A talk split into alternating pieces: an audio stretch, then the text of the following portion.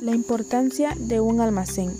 El almacén es el espacio físico de la empresa donde se efectúa la función de almacenaje de materias primas o productos elaborados. En el almacenaje también incluye depósito fiscal. Es un régimen aduanero relacionado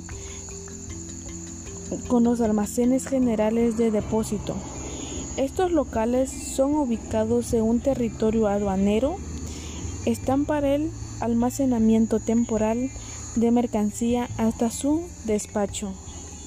En un almacén también tiene un sistema de gestión de depósito, la cual son tres fases principales, planificación y organización, dirección del almacén y control.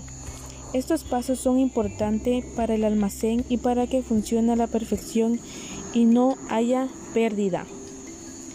La gestión de un almacén también se basa en el proceso logístico, el cual comenzará en la recepción del producto, seguido del almacenamiento y por último su movimiento dentro de ese mismo almacén, así hasta que se destine a su consumo.